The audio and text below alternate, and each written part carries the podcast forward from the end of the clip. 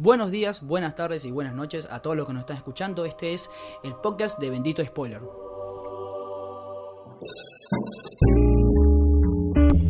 Bienvenidos a un nuevo episodio del podcast de Bendito Spoiler. Bienvenidos a un nuevo año y bienvenidos a una nueva década. Mi nombre es José Rey, estoy junto a Cristian Benítez. Hola, buen día. Como siempre, Bendito Spoiler es un podcast relacionado con el cine y la serie de televisión en el cual hablamos, criticamos eh, sobre noticias, sobre películas, sobre series, entre otras cosas. Nos pueden seguir a través de nuestras redes sociales, arroba bendito spoiler, personalmente arroba José Rey OK y arroba Crisis Infinita. Crisis infinita. ¿Qué tal? ¿Cómo te llega el año, señor Hay Cristian? gente que dice que la década arranca en 2021. Sí, Porque la- el año cero no existe. claro. Yo la verdad no tengo la respuesta exacta. O sea, no, no te puedo decir, mira, con este argumento te, te tumbo esto. Pero, eh, nada, todo el mundo lo dice, entonces yo como que lo seguí. ¿Me entendés? Sí. Pasa. Eh, eh, me recuerda mucho al año pasado, el- la década pasada, porque era así. No, digo, e- en cierto punto el, el- el número 2000 Sí. y 20 eh, viene a colación de que son 2020 años del nacimiento de Cristo, o sea, es un año Claro. cristiano. Pero se dice que, no sé, Jesús, Jesús no tuvo año cero. O sea, arrancó Claro. con un año y no sé, es algo así me parece la cuenta. Es todo raro. Algún día saldrá una película que nos explique bien. Ya todo seguramente hay películas. Debe- haber, Sí, sí. Eh, Hay películas de todo. bueno, sí, bueno, igual, eh, década, todo el mundo hizo un, su lista de, de- de- no solamente de las mejores películas del año, sino que todo el mundo hizo la lista de las mejores películas de la década. O sea, creo que es... eh, Ajá. gente- Balances. Era como que, era como que, a ver, eh, como que era obligatorio hacerla, ¿me entendés?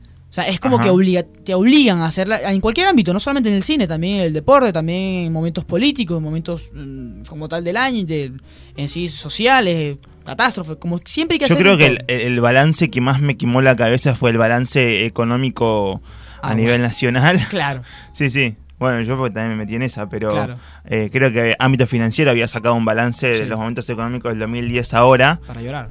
No, pero no, pero ni siquiera es para llorar. Es, es- creo que es, es- Cognitivo. es- no, pero es eh, como objeto de estudio de, una facultad de economía. Yo la verdad no sé, no sé qué hacía ahí. Pero bueno, Pero bueno. no, te quema la cabeza y también es para llorar, es cierto. Bueno, antes de empezar con el episodio que en parte es especial, porque vamos a hablar sobre las mejores películas de la década, que bueno, que podríamos haberlo hecho ya el año pasado, pero eh, pasaron cosas. Eh, vamos a hablar un poco sobre lo que fue... va- no quiero hablar, sino que quiero un comentario tuyo, porque usted ayer vio la nueva película de Clint Eastwood. Sí. Que el- lo ideal era hablar de esta película hoy, pero bueno, yo no la vi, porque soy muy irresponsable. Eh, así que no sé si puedes hacer un comentario sin spoiler sobre, sobre ella, porque la próxima semana se estrena Jojo Pero, Rabbit y creo que vamos a hablar de esa. pero sin spoiler es... No, eso no es una historia, es una biópica. O sea, es como decime... No, no, no me spoilees. Posta no, no sé, no sé, o sea, no sé bien cómo termina la cosa. o sea, No, pero digo, el lo- el, el título mismo se llama El caso Caso. de Richard Jewell, Claro. O Jewell, como se dice en inglés, y...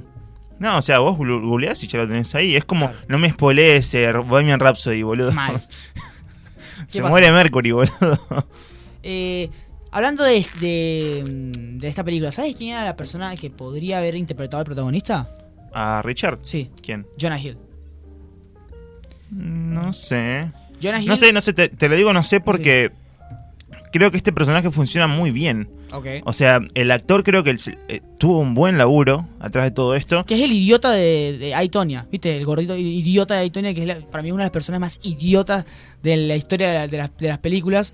Eh, y también hace un papelón ahí. Sí. Acá tiene este caso, este, este, este papel que nada más ni nada menos con Clint Eastwood. No sé, sí, sí, es, es una persona muy talentosa, si querés, pero el hecho es que la verdad que está, es, es o sea, para hacer que, que su segundo papel, más o menos, Sí, debe ser. eh, no, la verdad que me, me pareció, de entrada las películas de Clint Eastwood, yo ya tengo una opinión formada sobre la persona que es Clint Eastwood, creo. sí, sí, Eh, sacando de lado eso, creo que es una película muy optimista. Es una película que la verdad está muy bien filmada. Tiene, o sea, no, no creo que exista un director en la tierra que, que te reconstruya una historia de la manera que lo hace él. O sea, tiene su propia forma de contar la Mm. historia. Obviamente tiene su propio sello.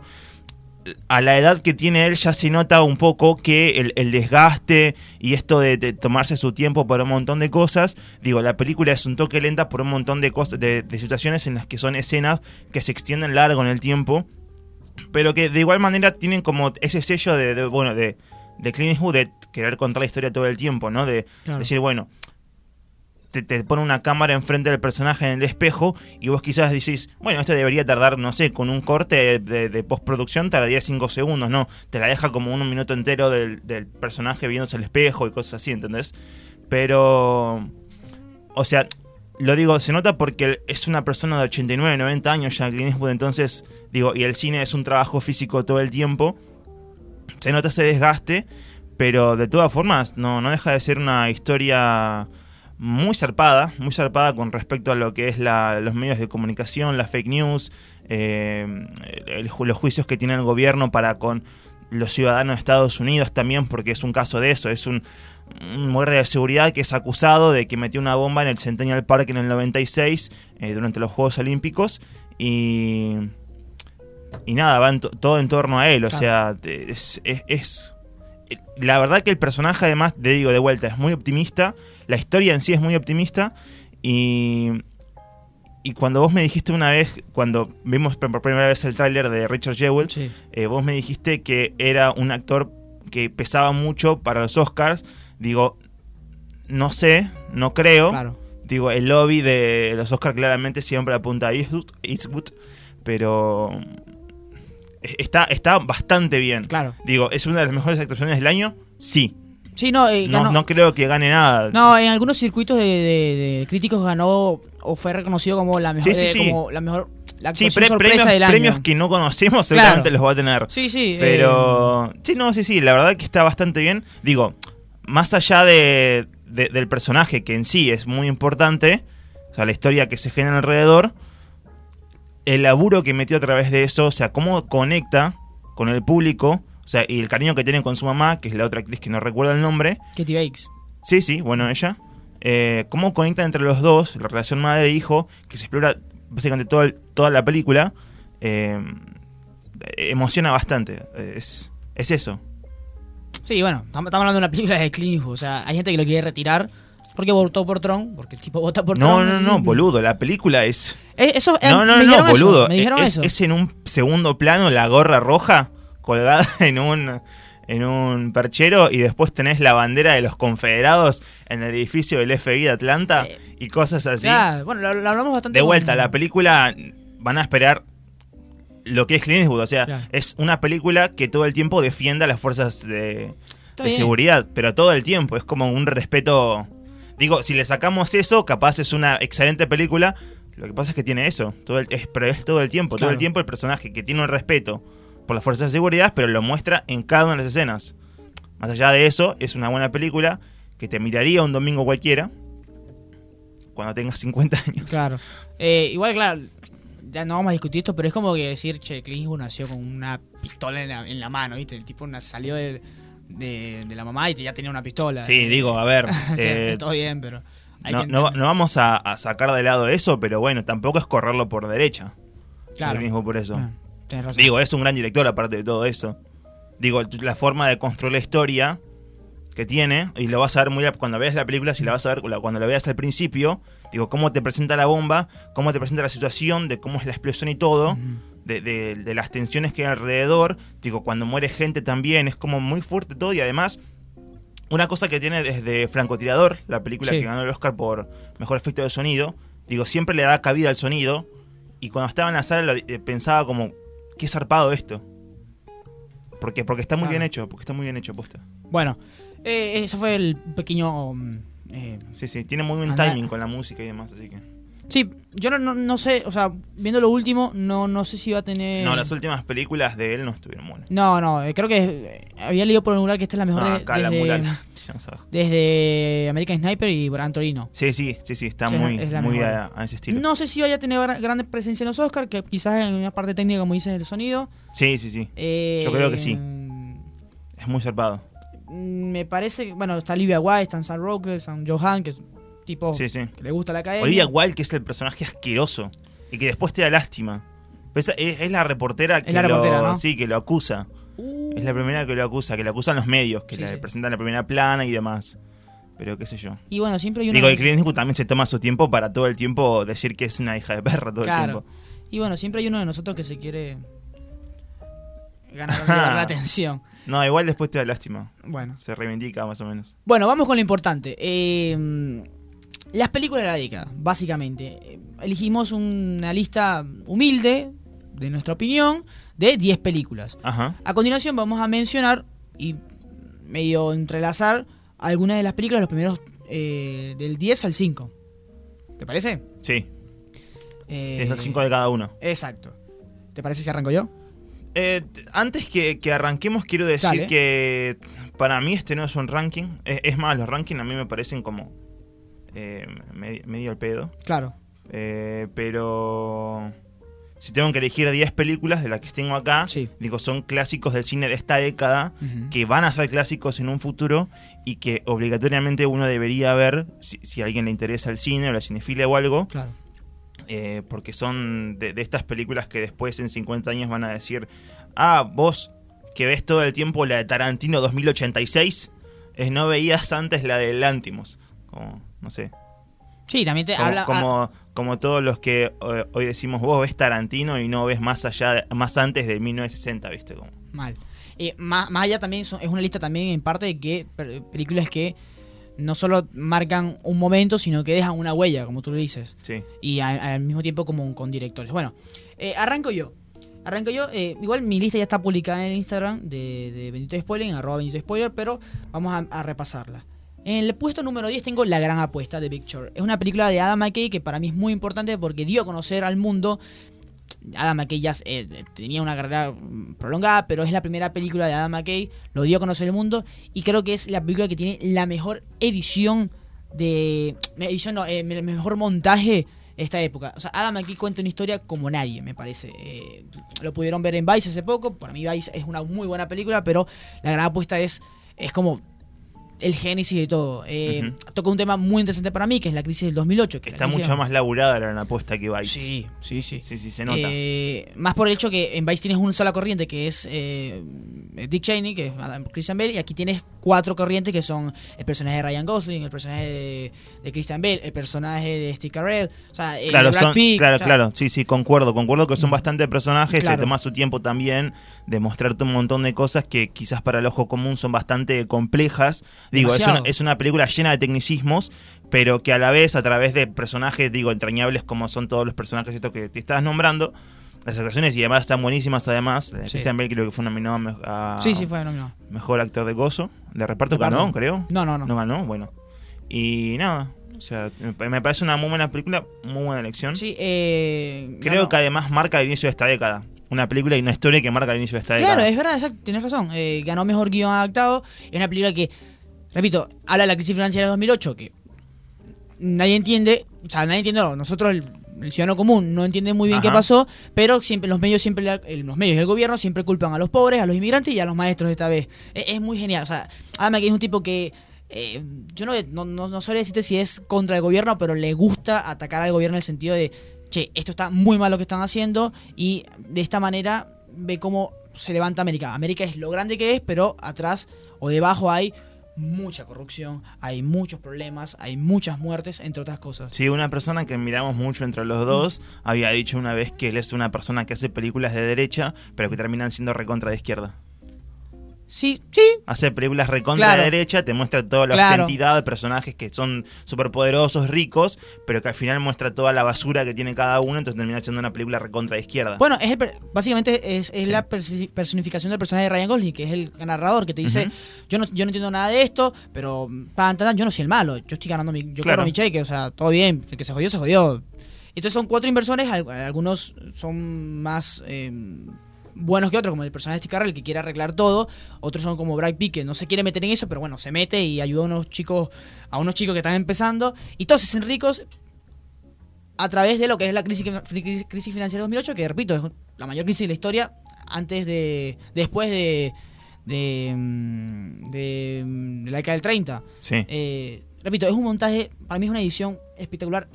Si yo fuera director, a mí me gustaría hacer como Adam McKay en el sentido de, de contar historias así.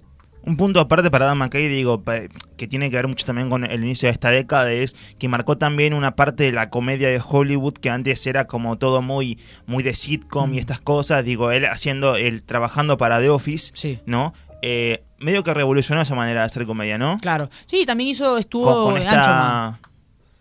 Eh, claro, claro. Y también hizo, bueno, Succession y... Creo que estuvo hasta en Saturday Night Live Sí, un sí, tiempo. sí, sí, sí, sí, él estuvo ahí. Eh, no, sí, sí, la verdad es un capo. Es un tipo Mal. que claro, Sí, sí. entiende temas que nosotros por ahí no nos interesan, que vemos en televisión y como que lo pasamos, pero los- te los explica de una manera que es, Creo es que, interesante. Creo que te lo muestra y, y hace que te guste. Claro, claro. Y sales del.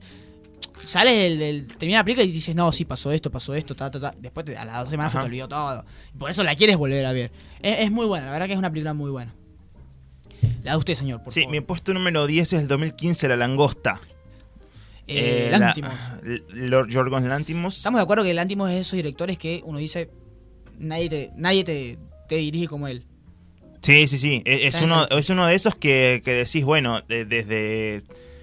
que tienen como esa mirada, ¿no? Como, manejan como ese lenguaje. Pero. La Langosta, si mal no recuerdo, su primera película, el 2015. No, de hecho ya tienen películas antes, pero Sí. creo que esta es como la primera. Así como de este estilo, bien osquero, bien de, bien de, de pantalla. Eh, Colin Farrell, Rachel Weisz, Olivia Colman, digo, todo su reparto de, de, de mano derecha. Eh, la langosta es una historia que a mí me gustó mucho en el sentido de que me parece que es una historia diferente. Digo, siempre venimos viendo como cosas ordinarias que sacan de novelas y demás. Acá la- el chabón lo sacó, digo, de, de- De la nada. de la nada, de la misma cabeza, y digo, y es una locura. Digo, porque te- son personajes que en cierto. Y es una. Si querés, de dimensión distópica en la cual llega el fin del mundo y todos están en un hotel y si tienen que casarse sí o sí, si no se transforman en animales. Y son casados por los demás, ¿entendés? Y es como todo muy raro. ¿Cómo vendes esa idea? A mí eso yo digo, mierda, llega? ¿cómo la vendes? Claro. El tipo, claro, ya el Antimos tiene un peso en el cual dice, che, vamos a hacer esto, lo hacemos, listo, dale la plata. Pero esta fue su primera Claro. idea de coso. Yo creo que cuando le contó la historia Y también, disculpa, A24. Y Claro. Yo creo que 24. cuando, cuando le contó la historia a los productores, eh, capaz que los productores dijeron, pará, esto es muy falopero, claro. hagámoslo. y, y cuando le presentó la cantidad de, de actores que iba a interpretar, es decir, Colin Ferrer, Sí. Rachel Weisz y demás, dijeron, dale, ya fue de una. Qué una. Y te- le, pusieron todo y la verdad que la película es... Para mí es una maravilla del séptimo arte, es una maravilla que va a perdurar en la historia, se va a estudiar incluso en escuelas de cine y demás, así que nada, mi puesto número 10. Tú en algún momento dijo que es el nuevo Kubrick. Antimos. Pasa que hay muchos que, que piensan así como Kubrick, Claro. por eso digo a gente que maneja muy el lenguaje de maneras diferentes. Digo, te tenés a Kubrick, tenés a Ari Aster, que vamos a nombrar más adelante, lo tenés a Lantimos, eh, etcétera. Scorsese que tiene una manera diferente, Spielberg tiene una manera diferente y así, es como... Lo bueno, a mí lo, lo que me gusta de esta película es que es un poco... Pasa que Kubrick siempre buscaba como algo distinto Claro. en la manera de llevar la cámara. Digo, es una de las personas, de las primeras personas que introdujo eh, la cámara que ellos utilizan en todos lados, que es como la Panavision y demás. Es como, sí, Eh, el Oxford, a mí lo que más me gusta es que el hecho de que es esperanzadora, porque termina diciéndote que siempre hay, o sea, una persona siempre tiene otro. Hay una media naranja, o como que siempre hay una pareja, siempre puede... creo que es el, el mensaje opuesto. No, pero porque, final- porque es una parodia de Claro. todo lo que significa el amor. Es una parodia- el amor de la doy. pero al final termina juntos. Como una sátira. Sí, sí, sí. Enten- ¿Entendés? Por eso, si Es una película te hace pensar así, digo, te merece estar en un top 10. Un top 10.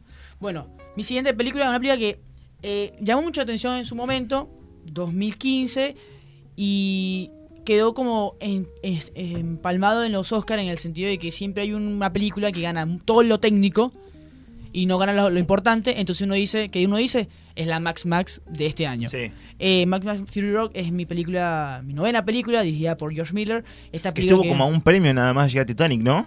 Creo que sí. en los Oscar. Creo que sí. Pero era, era una- ese- ese- esos premios fue- fueron, fueron ridículos porque me acuerdo que uno, no sé, creo que hubo. Se cansaban de parárselo de Mad Max, ¿no? Estaban Sí, como, creo que era Mad que Max sí. y se paraba uno y te aplaudían. Mad Max y se paraban de vuelta. Claro, creo que hubo un chiste y todo que alguien, eh, no sé, mejor documental y que. Mac Max. No, no, claro. disculpe, disculpe. Mejor Eh, eh, cortometraje Mad Max. mal, o sea, ganó. eh, Todo. ex- exagerado. Eh, mm, bueno, no hay mucho que hablar de Mad Max en el sentido de lo que es la franquicia. Mundo distópico, no hay gasolina, la gente se está muriendo. Sí, es la clásica, clásica Claro. Mad Max, digo, lo que vimos de chiquito Mad Max en Canal 13, cuando le pasaban a la tarde. Eh, cuando volvimos a ver esta dijimos, bueno, es la misma historia contada por el mismo director y que la Exacto. verdad te- te- tenía cosas para mostrar. a nivel técnico, digo, es una locura. Es una locura. Se grabó todo en un desierto posta. Digo, todas las escenas que ves de acción y demás son posta. Para George Miller, una persona que es tan grande y el, el cine físico, teniendo en cuenta que es todo en un eh, ámbito así de peligroso, digo, e- es meritorio. Claro. Eh, 150 millones de dólares Sí. eh, fue el presupuesto, tiene todo el sentido del mundo. Pero eso, tiene. Es interesante además Es la historia la película. Sí, sí, la trama, lo que te quiere contar, digo, el manejo de la cámara, el montaje de vuelta. Los personajes son muy buenos. O sea, tienes a, a Tom Hardy, tienes a Charlize Theron, tienes a Nicolas Holt, tienes a Zoe Kravitz. O sea, son personajes que se manejan muy bien y que tienen un recorrido. Además, es una película en especie de, de entre asalto y persecución que es hasta no sé, hay mucha tensión, hay mucho ahogo, porque es como que vale, y dale, y dale, y dale, y van, y van, y la música del tipo. O sea, eh, est- está grabada, está, eso, parte por parte está muy bien diseñada. Sí, sí, cap- capaz que en su tiempo no lo teníamos tan en cuenta, pero si lo vemos hoy eh, y, y lo vemos detenidamente, digo, en, en algún tiempo vamos a, a tenerle más aprecio.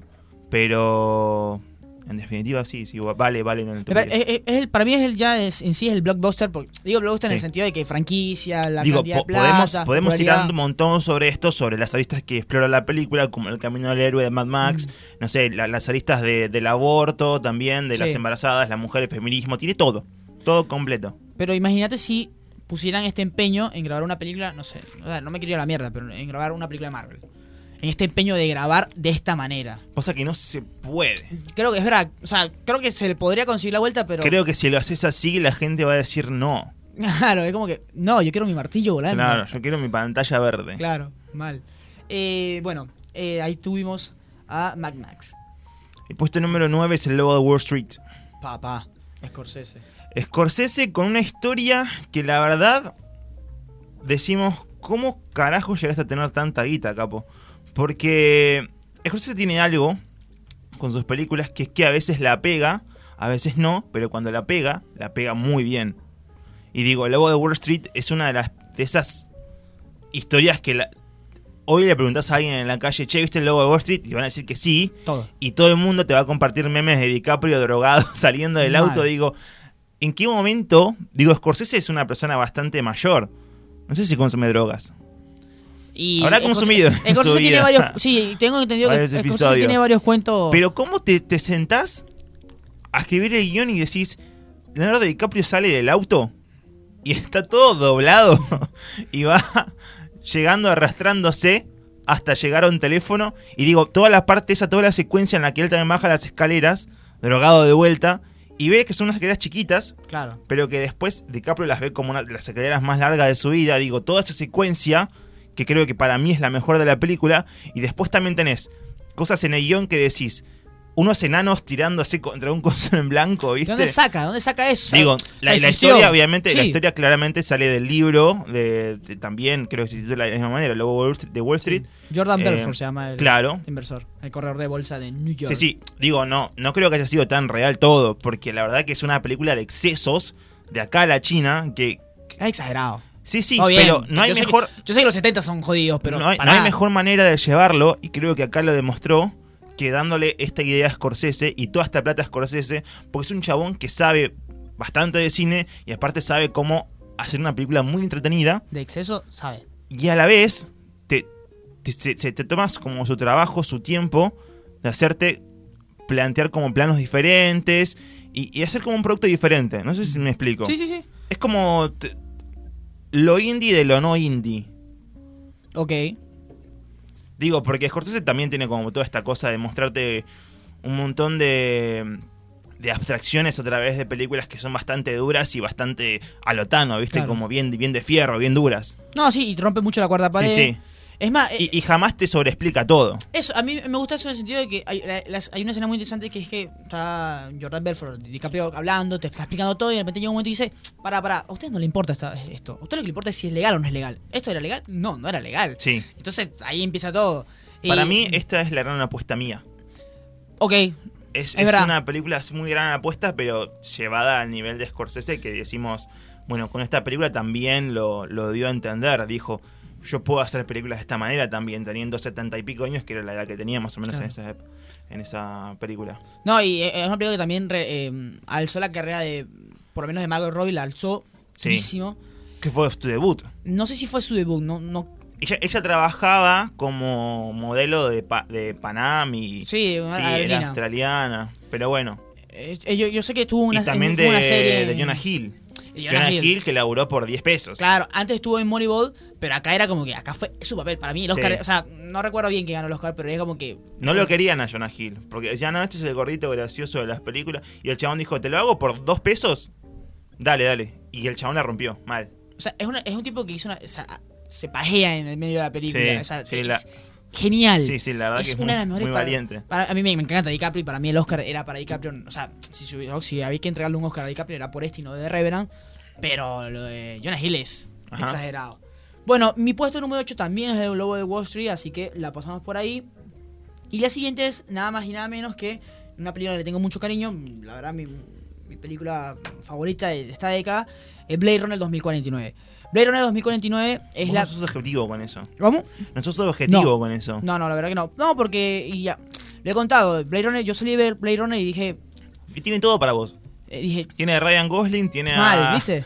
a, A Harrison este, a Ford. Harrison Ford, a este editor de fotografía que también te gusta Eh, un montón. Dickens, eh, yo, vi, yo salí de Blade Runner 2049 y dije, no, chicos, todo bien, pero yo tengo que ver algo de A cine. no me rompió tanto la cabeza. Es que yo entiendo que no te rompa la cabeza. Y es más, entiendo que para muchos se le haga, se le haga, se le haga larga. Y entonces que para muchos eh, haya eh, frivolidad y todo. Eh, ahora- Digo, no, igual no te discuto, es una muy buena película. Para mí, o sea, para mí el mensaje es impresionante del hecho de Sí. decir qué es ser humano. Pero es la primera película también. Sí, pero a ver, la, la primera película yo, yo lo siento más en el sentido de que eh, tenés al Blade Runner y tenés a- al humano, pero acá siento que es como... Está, me- para mí está mejor explorado acá. eh, exacto, está más... A ver, te lo digo así. ¿Qué es ser humano? Porque si tú, el ser, uno dice ser humano porque, bueno, tiene neuronas, tiene conectividad y eso, pero una máquina que también tiene Filosofía y conectividad. cine con José Rey. Entonces es como, ¿qué es ser humano? Entonces eh, es la decisión o lo que eso que llamamos alma, ¿me entendés? y, y el hecho de que un Blade Runner pueda tener un hijo es como, o sea, pueda reproducirse es como el milagro de la vida. Eh, es algo que a mí, yo posta no soy tan fanático de la filosofía, pero es algo que a mí me, me voló la cabeza. Eh, así como te digo que eh, la gran apuesta es la película que tiene el mejor montaje. Te digo que Mad Max es la película que tiene la mejor eh, Producción. producción. Te digo que Blade Runner es la película más hermosa visualmente de toda la década. O sea, es una película que es exageradamente lo que hace Roger Dickens en el sentido de cómo maneja los colores y cómo maneja eh, el aspecto humano con los colores. Ana de Armas, eh, que es eh, el holograma, Ryan Gosling que siempre está coñaseado, siempre está golpeado, pero siempre tiene- maneja un espectro oscuro y también esperanza.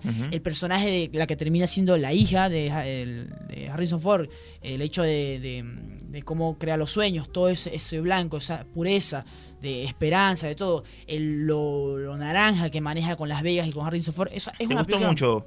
Me encantó, no, no, es, una- es esa película que tú dices, en 50 años me van a preguntar, che, no sé, ojalá me dedique a esto, me, me gustaría mucho y me digan, che, ¿cuál fue la película que como que fue un punto de aparte? Para mí es Sí. Runner, o sea, me parece que va a ser esa porque...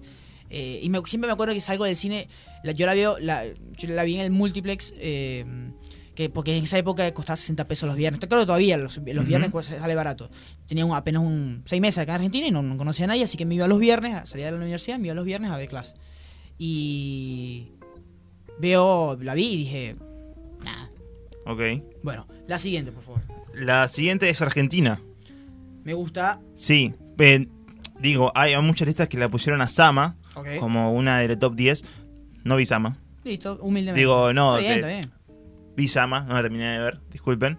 Pero creo que el trabajo que hace eh, este director, ¿cómo se llama? Eh, ah, Decímelo no, vos, decímelo vos, se me pasa vergüenza, boludo.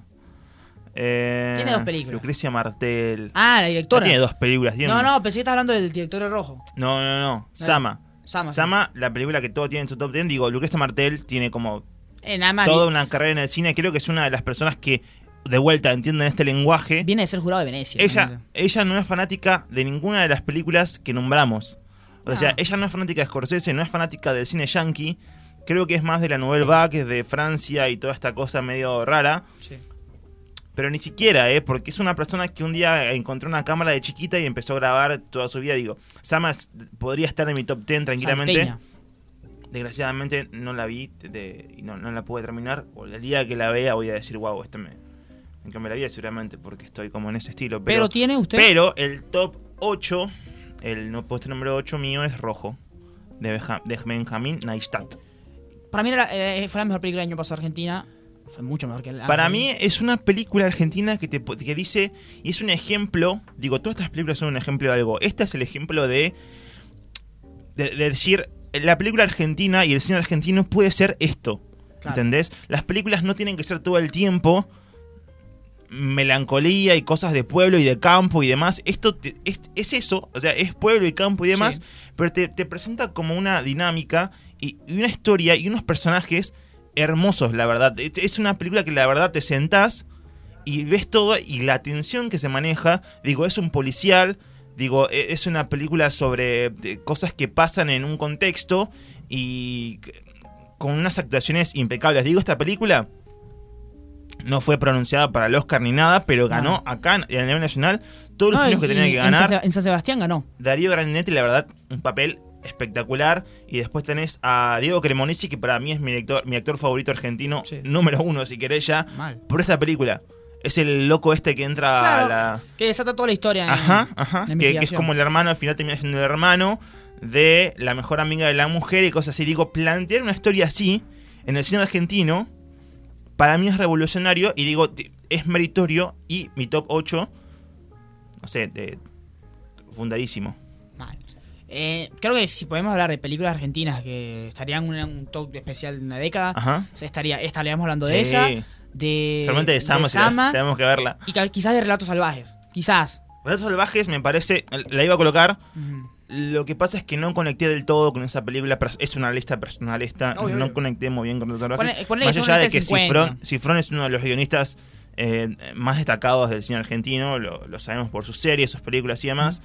No conecté del todo con Relatos Salvajes, perdón. Bueno, mi siguiente, porque es nada más y nada menos que La La Land, una película que marcó, creo que hasta una generación, en el sentido de que el 2006 sí, la ganó Moonlight, eh, to- Ajá. tuvo todo el bochorno de lo que pasó en el final, pero La La es una película que habla sobre el individualismo, sobre el, el conseguir los sueños, si te pones a pensar, eh, son egoístas los personajes, o sea, Sebastián eh, es un personaje egoísta que está empeñado en hacer su sueño, y Mia también está empeñado en hacer su sueño, lo cual eh, trasciende mucho y a veces hasta choca con el hecho de que las películas clásicas musicales de hablar de las dos parejas que terminan juntos. Esto es todo lo contrario, es una película de, de- de- de amor, de, de amor y de, lucha. de amor y de desamor de también. desamor, exacto, una película que, que- que la termina y dice Porque al final todo el mundo llorando. No Claro. entendimos bien porque la gente lloraba. No, yo tampoco, tampoco. Es más, yo salí como alegre, porque es como que, mierda, o sea, la vida por ahí no te da la persona que más quisiste, pero te O sea, que te- tu sueño. Perdón, el otro día Sí. tuve que ver Frozen porque la voy a llevar a mi, a mi- a mi Sí. sobrinita a ver la, la parte número 2. Y digo, si veo la 2 no voy a tardar nada, entonces voy a poner la 1. Es ridículamente amor. O sea, te- Claro. es, es todo lo ridículo para mí del amor presentado Eso. en una película. Y La La Land es, es lo contrario, digo, es una historia de desamor. Claro. Es, una historia de, de- de una pareja real. Claro. La verdad que no hay mucho que decir porque literalmente todo el mundo vio La La Land. Eh, una película que para mí tiene... Nada, creo que... Es el Marriage Story de, de este director, ¿no? Sí, ¿cómo Damien se llama? Sí, sí, es una película... Para mí termina siendo la película más interesante... No, mentira. Para mí la película más interesante de él sigue siendo First Man, pero Sí. eh, es la película que... Para mí es Whiplash. Oh, Whiplash también. Claro. Hijo de puta. Eh, Es muy bueno, es muy zarpado el director, sí, sí. Eh, Tiene futuro. Pero bueno, me pareció una película que, que, que realmente me gusta ver y que me motiva, la verdad, me motiva.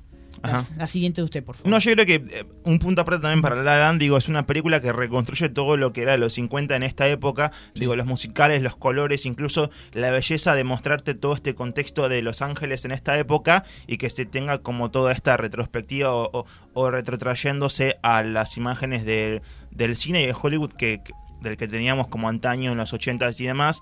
Digo, eh, es algo que, que generó muy buena expectativa en la crítica. Sí. Y, y a la vez no deja de ser como una historia de, como dijiste, de, eh, la fotografía de Blade Runner es una película hermosa también en colores. Sí, Los Ángeles termina siendo un Sí, personaje sí, más. sí, sí, sí. Ah, sí. Mi puesto número 7. Puesto número 7. Dolor y Gloria. Dolor y Gloria, una película de este año. Es una película de este año. Creo que tengo dos de este año. Ah, ok. Sí, sí. Eh, Dolor y Gloria, una película de... eh, se me fue el no- Hoy estoy con los Al- nombres. Almodóvar. ¿Pablo o Pedro Almodóvar? Pedro. Bueno, la película que va a estar que va a llevar, si querés, a Antonio Banderas a los Oscar como mejor actor. Espero. Digo, la es, espero. es del papel de su carrera, digo, eh, Antonio Banderas tiene una carrera de- de más bajos que altos, pero creo que es una película que lo pone muy en punta. Es una película totalmente personal de Almodóvar. Digo, Almodóvar es una persona que desde el cine español es muy considerada, es una persona que todo el tiempo trata de buscar como otras formas y una persona incluso que llevó la transexualidad, la homosexualidad al cine, digo, es una persona revolucionaria para, para el cine español, si querés también para el cine mundial. Es uno de los directores más renombrados Claro. españoles. Eh, y del habla hispana también. Creo que esta es su mejor película. Digo, teniendo sesenta y pico de años, creo que ya se decidió por hacer una película totalmente Personal, eh, que- personal, que cuente cosas de él, que cuente cosas del cine también, que cuente cosas, una, una historia incluso sobre la sexualidad eh, propia, infan- infantil, incluso porque muestra la historia de cuando era chiquito, Sí. eh, de cómo se llegó a, a- a- a- a sentir amor por, por su propio sexo, digo, por los hombres, que tenía un vecino y demás, digo, este hecho también que cuenta la historia de su madre, que lleve también el papel de su madre como muy alto, que después termine siendo como todo el plot twist de que en realidad era toda una película, digo, el papel de Antonio Banderas y toda esta forma de mostrarte y de extrapolarte todo lo que lo que siente en el cuerpo, digo, porque es una película que yo me senté a ver y cada vez que Antonio Banderas relataba en, voz en off todos lo- los síntomas que tenía, es una, a mí me, se me helaba la piel, Claro. digo, por, por todas las, las- las cuestiones estas, digo, también la, la actuación de Antonio Banderas te extrapolaba también esta, esta cosa de, de sentir dolor, ¿no? Va, va, va a redundancia con el título, y que vos también lo sientas. Entonces, eh, además es una película de relaciones interpersonales con el personaje de este, el actor que es Leonardo. drogadicto y, eh, y el Ah. otro, Leonardo Valaria, también. Digo, te- es todo una gran apuesta. eh, y una gran puesta en escena también. No, eh, de, de una historia completamente personal, digo que son las mejores Claro. para mí. Yo creo que es una película que él no, no o sea, cinco años antes no pudo haber hecho, la- solo la pudo hacer en este momento por, por la edad. Una película que, como bien dices, Dolor y Gloria, empieza con un, un dolor impresionante de donde él está en la piscina y termina con la gloria de corte. Él dirigiendo de vuelta una Dirigiendo, película como todo. Claro. eh, O sea, saliendo de un cáncer y todo. Sí, sí. un cáncer en realidad. No, no, eh, eh, eh, para mí es, es una de las mejores películas del año también. Eh, y espero que, que será- Merecidísimo puesto número 7. Me parece que espero que tenga más reconocimiento en este- bueno, que tenga un buen reconocimiento en, en estos Oscars. Eh, voy con mi quinta película que también es una película de este año eh, de ¿Por cuál vas, Irishman. boludo? La quinta. No, vos tenés que ir a 6. No, porque no, porque el Lobo de Wall Street la, la tuvimos Ah, tenés razón. Eh, yo voy por The Irishman. The Irishman, bueno, nada, la película de Martin Scorsese, creo que es. eh, nada, dijimos, hay una trilogía que es está ad- adelante de todo, que es eh, Los Buenos Muchachos, Casino y esta. Son películas que están, Sí. o sea, sobresalen en lo Los que es la mejores inicios de la historia, digo, Casino explotando el auto, eh, de Irishman diciendo, me dijeron que pintan casas Claro. y, y la sangre chorreando sobre la pared, digo, es una persona distinta a Scorsese, la Sí. verdad, de- Bueno, es un iluminado. Dos lo tenemos dos veces, bueno, lo tengo yo por menos dos veces en sí, esta lista. eh. sí, sí. Nada, eh, ya realmente hablamos mucho de la película en su, en su episodio, está publicado. Eh, The Irishman es la película que para mí lleva a Scorsese a reflexionar sobre lo que es la vida como tal. Scorsese es un tipo que por ahí piensa que va a ir al infierno porque viste que es muy católico y se casó varias veces. Entonces es un tipo que se sienta a reflexionar sobre la vida y sobre lo que es la vejez y sobre lo que es eh, lo que es eh, pagar los pecados. Todo lo que hiciste, los excesos, los buenos muchachos, todo, todo, todo se paga con lo que es el final, que tu hija no te quiere hablar, que quedes solo, entre otras cosas. Y es la bandera de lo que nosotros intentamos luchar, que nosotros creemos en el cine, que es lo que Claro, el cine de verdad, que, claro, que te revienta todo, mal, o sea, que lo hace de verdad. mal, mal. Eh, la siguiente, por favor, usted. El puesto número 6 me parece que estoy, eh, Parasite, Ok. 2019. Otra del Ok. 2019 de hacer, Joon-ho. yo quiero hacer un parate aquí. Yo no he visto Parasite todavía. Bueno, morite. No he visto Parasite todavía por... No, no, habla, habla. Pero yo no he visto... Es más, te lo juro por Dios que no sé ni de qué trata Parasite. Porque... Te quiero- lo digo, te lo digo eh, si querés de manera muy, muy Sí, por sí, arriba. sí. Parasite es la historia. Ay, a ver, eh, es, es como una lucha de clases. Ok. ¿No? Te tenés la clase baja, digo, tenés eh, las dos eh, aristas, si querés, los dos contrastes. Es, es una familia de clase baja y una familia de, una familia de clase alta. Sí. Toda la película trata de extrapolariz- extrapolarizarte eso. ¿no? Todo el tiempo está diciendo, bueno, estos son los pobres, estos son los ricos. Los pobres, que son más inteligentes que los ricos, es una familia que se infiltra que por cuestiones de la vida, un chico termina trabajando en una casa de, de gente rica, un chico pobre trabaja en casa de gente rica, y que de repente dice, bueno, acá puedo infiltrar a toda mi familia, y toda mi familia puede tener trabajo. A partir de esto se plantea toda una problemática en la que decís, lo puedo, puedo meter a toda mi familia, pero no la puedo presentar como mi familia. Entonces todo el tiempo eh, generan como personajes nuevos y situaciones en las que todo el tiempo despiden a uno para meter a un familiar y así, Claro. y termina siendo de esta manera un parásito dentro de la familia rica.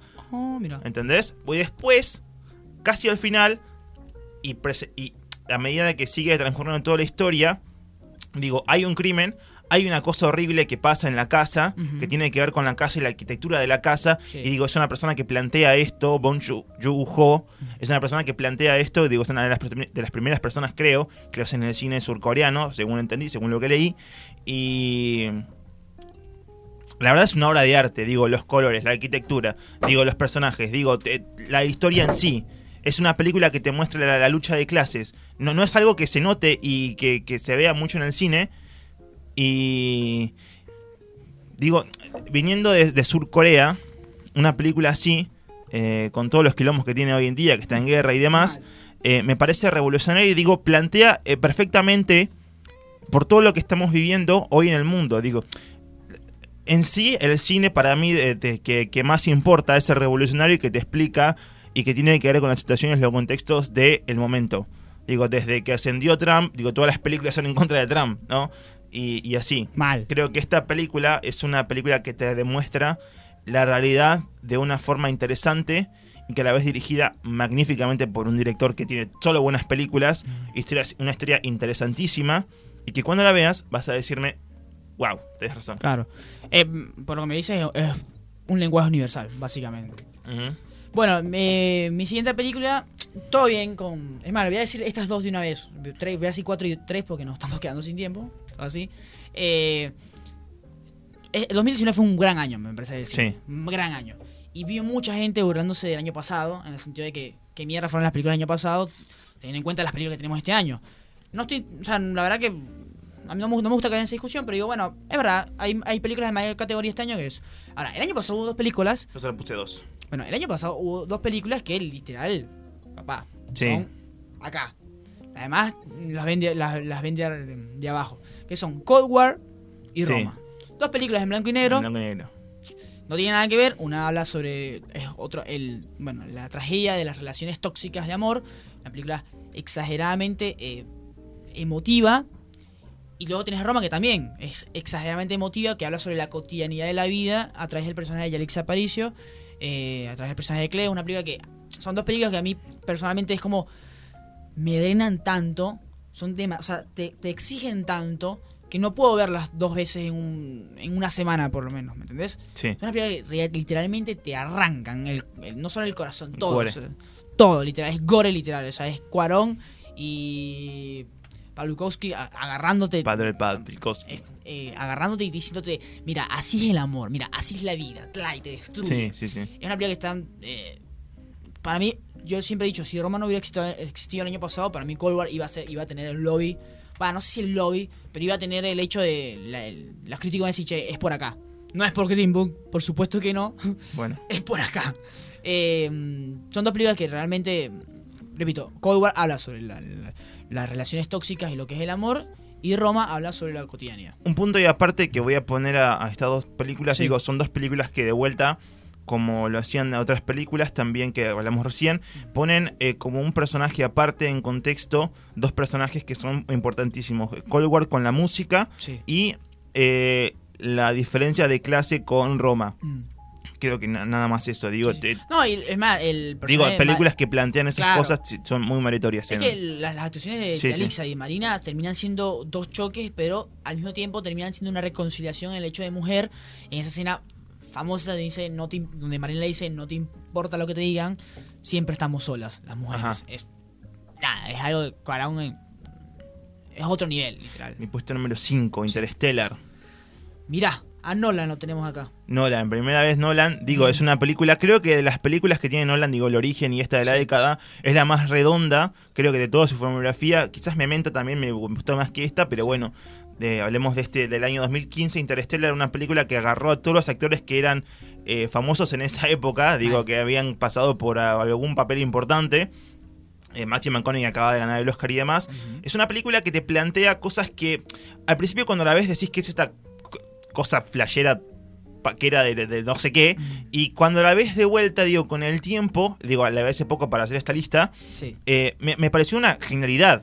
Digo, el, el planteo de todo lo que Es muy se presenta es muy interesante, sí, sí, sí. La física cuántica y cosas así muy, muy eh, explica, eh, que, que son como de explicar difícil y que a través de y hacer todo eso, explicar todo eso y además hacer una historia interesante que es del padre que deja a la hija y demás, digo, es bastante meritorio para un top 10 y digo, es una película que va a perdurar en el tiempo Claro. porque es una película que si vos la enganchás en la tele el día de mañana, vas a verla y vas a, vas a encontrar todo el tiempo cositas Cosas, así chiquitas que se te pasaron en la primera que la viste y eh, la vas a apreciar mucho más. Puesto número 5, ¿viste? En este estelar. Yo, ojo, de verdad, no, no- yo- hay mucha gente que no le. O sea, literal dice que Nolan hace muchas cagadas. Así. Tienen que verla de vuelta. Y yo digo, todo bien, pero hay algo que no podemos decir, que no podemos eh, negar. Nolan hace películas demasiado interesantes. O Sí. sea, es una cosa que es- te, es te un quieres director- sentar y tú dices, che, quiero entender esto. Es un ver, director aposta. que maneja muy bien la cámara, además, digo, no se queda en un solo plano, no se queda quieto en ningún momento. Siempre te muestra primero la cara y le- y el plano termina siendo como la parte de arriba o la espalda o algo así. Digo, te-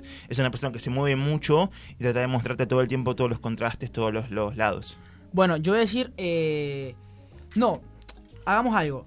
Usted diga, porque yo estoy en su lista, usted diga la, su puesto número 3 y su puesto número... eh, no, su puesto número 4 y su nu- puesto número 3, porque nosotros compartimos el puesto número 2. Sí, dígalo, porque Ok. luego termina con el puesto número 1. Tengo Moonlight en el puesto número 4 2016. y el puesto número 3 se levanta el viento. Ajá, ¿qué carajo es eso? ¿Cómo se come? para Moonlight, la película que mostraba toda la problemática. Eh, pa- para mí es la.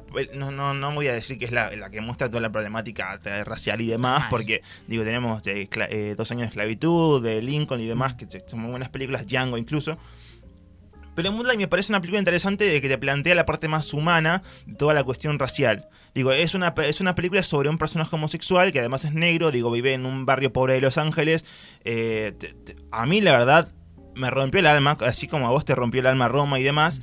Digo, es una película con la que me sentí más identificado, es una película con personajes que la verdad te, te, te llegan al corazón. Eh, fue la primera película que eh, llevó más allá a Mahershala Ali, que ahora es Sí. un personaje de Hollywood muy importante.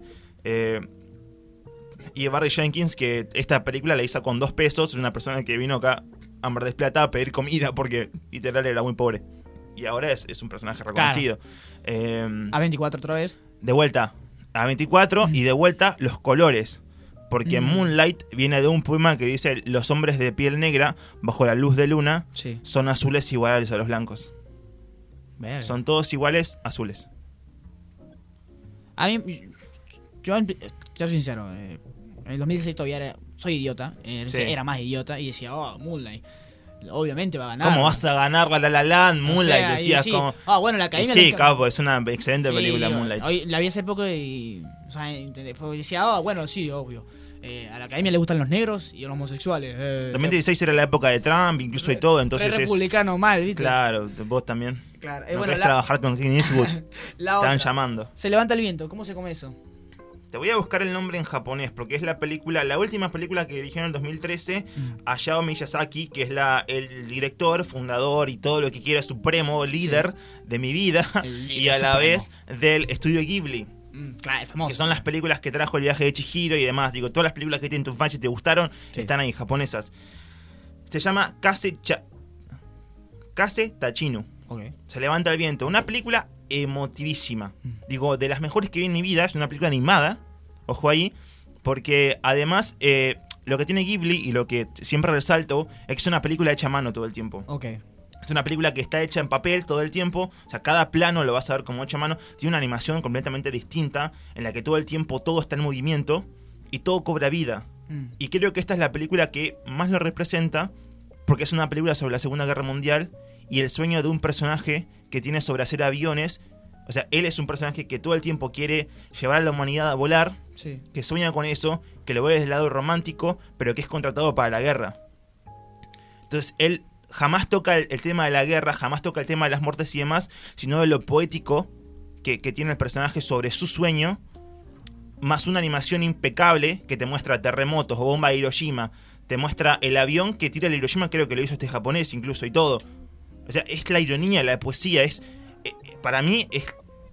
Si no tengo este el top 2, que eh, vamos a hacer las dos películas ahora, ese sería mi, mi top 1 de película. Ok. De la década. Ah, hay mucha gente que, yo en parte yo también, pie- pierden muchas joyas importantes del cine por estar... eh, por estar... eh, En la, la cosa de la animación, Sí. ¿no? Bueno, terminando. La, segun- la segunda es nada más y nada menos que El hilo fantasma, Paul Thomas Anderson, porque es Paul Thomas Porque es. Hitchcock, Es digamos, Hitchcock. es reencarnación de Hitchcock. Es, es, es, es- A ver, Es Dios. Es Dios, o sea, la verdad es una mane- la manera en que cuenta, la- las actuaciones, todo es espectacular. Eh, La manera que cuenta la historia de un hombre y una mujer que termina eh, como el, el dominante y después termina siendo el dominado. Eh, Es una historia, la verdad, exquisita. Acá ya hablamos una vez, yo la había recomendado. Me pone muy nervioso esta película porque la verdad me parece muy buena. Claro. Y la primera, Puesto número uno. ¿El tuyo cuál es? The Social Network. Para mí la película Red Social, Facebook, eh, es la película que marca nuestra era porque literalmente habla sobre, nos representa sobre lo que es esta década, que son las redes sociales, la conectividad, el hecho de no conocerte en persona, pero sí conocerte, de conocer tu alma.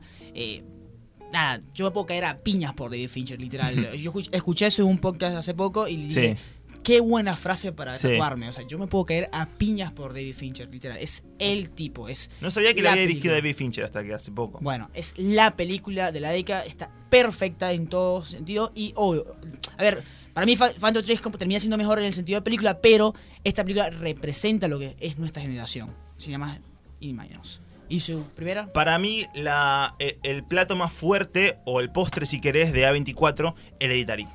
El legado del diablo es una película revolucionaria del terror, es una película revolucionaria del cine. Ari Aster es una persona que tiene futuro, de la cual a partir de esta película decimos que queremos mover todas las películas de Ari Aster. Digo, este año vimos Midsommar Sí, y nos excitamos mucho cuando vimos todo lo que tiene para ofrecer también. claro. Eh, es una persona que de vuelta trae todo el tiempo revolución a todo lo que hace, todo el tiempo busca planos diferentes, todo el tiempo busca tratar de contarte una historia de manera diferente.